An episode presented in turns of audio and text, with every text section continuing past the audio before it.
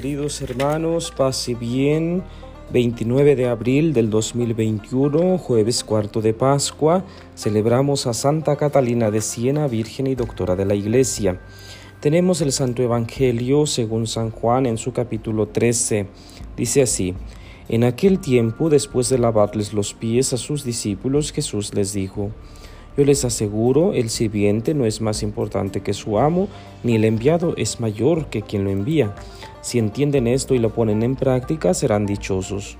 No lo digo por todos ustedes, porque yo sé a quienes he escogido, pero esto es para que se cumpla el pasaje de la Escritura, que dice, El que comparte mi pan me ha traicionado. Les digo esto ahora, antes de que suceda, para que cuando suceda crean que yo soy. Yo les aseguro, el que recibe al que yo envío me recibe a mí, y el que me recibe a mí recibe al que me ha enviado.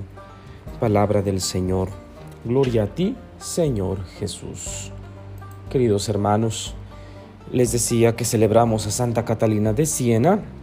Ella nació en 1347 en la hermosísima ciudad de Siena. Es hija de padres virtuosos y piadosos.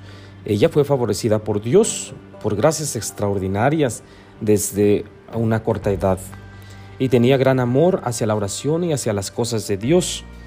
Santa Catalina logra, entre tantas cosas que, realiza, pues logra que el Papa regrese de Aviñón a Roma, a la sede pues de Pedro. Bien, tenemos un evangelio muy de acuerdo a la celebración del día de hoy y se trata del envío, del servicio y demás. Vamos a hablar un poquito sobre este Evangelio, capítulo 13 de San Juan.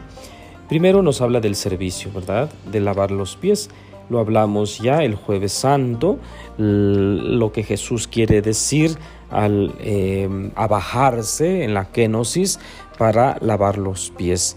Y él mismo lo explica, ¿verdad? Lo que yo he hecho, ustedes lo deben hacer porque yo que soy su maestro, lo he hecho, entonces ustedes más, ¿no? Entonces la invitación sigue ahí a ponernos al servicio de los hermanos, incluso para lavarles los pies. No estamos hablando de una forma literal, sino del servicio en general, desde las cosas más sencillas y más ordinarias. Después nos habla del servicio en cuanto a... Em, la diferencia o la importancia que tiene entre servir y ser servido. Jesús viene como el servidor de todos, no viene a ser servido. Entonces, Él, siendo Dios, ¿verdad? Eh, la lógica eh, nos dice que estaba ahí para ser servido, no para servir. Y Él se pone al servicio de los demás, es decir, se abaja las necesidades de los demás. Eh, recuerdo muy bien que... Mm, en la juventud, un amigo eh, medio locochón eh, dijo que después de haber escuchado un texto evangélico em, del servicio, se fue al centro de la ciudad, compró comida y con el primer indigente que se encontró eh, se puso a comer, se sentó ahí a su lado y se puso a comer con él. Y eso le llenó de gran alegría y de gran aprendizaje, ¿no?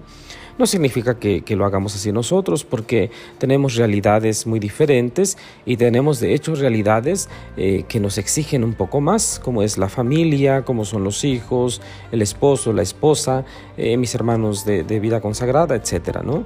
Eh, ponernos al servicio de los demás. Se trata de comprender bien este mensaje.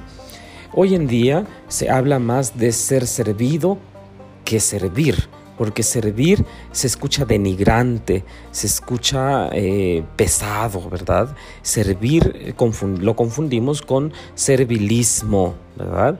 De hecho, en el lenguaje ordinario, muchas personas ricas se expresan así de, sus, de las personas que están a su servicio. Dicen mi servidumbre, es que mi criada, es que mi, la persona que, me está realizando un servicio, o sea, eh, con esa capacidad eh, déspota, ¿sí? este, se dirigen hacia esas personas que tienen una gran necesidad de trabajo y por eso lo realizan, ¿no? Y además lo realizan con amor, lo realizan bien. Hoy sería muy importante para aquellas personas que tienen a su cargo personas pues en servicio que, comprendieran esto, que les trataran con amor, con dignidad, puesto que todos somos hijos de Dios y además que ese servicio que realizan pues es un trabajo como cualquier otro, tan digno y tan importante como el de todos. Entonces, ¿pero por qué sucede esto?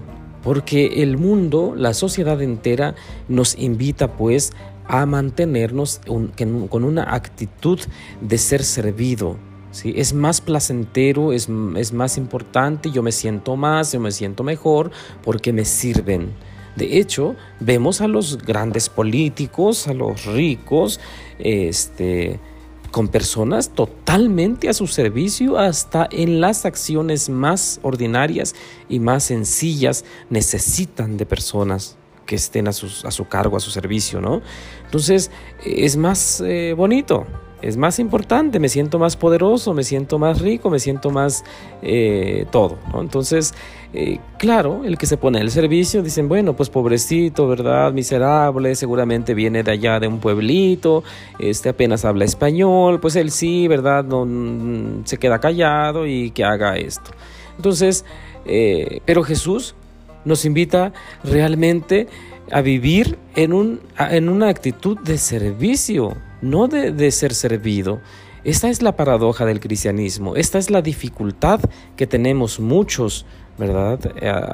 Al, acercarnos a Jesús, que, con Jesús no caben estas actitudes eh, de las mentalidades eh, en la actualidad, de la actualidad, ¿verdad? Entonces, eh, tenemos un gran aprendizaje el día de hoy.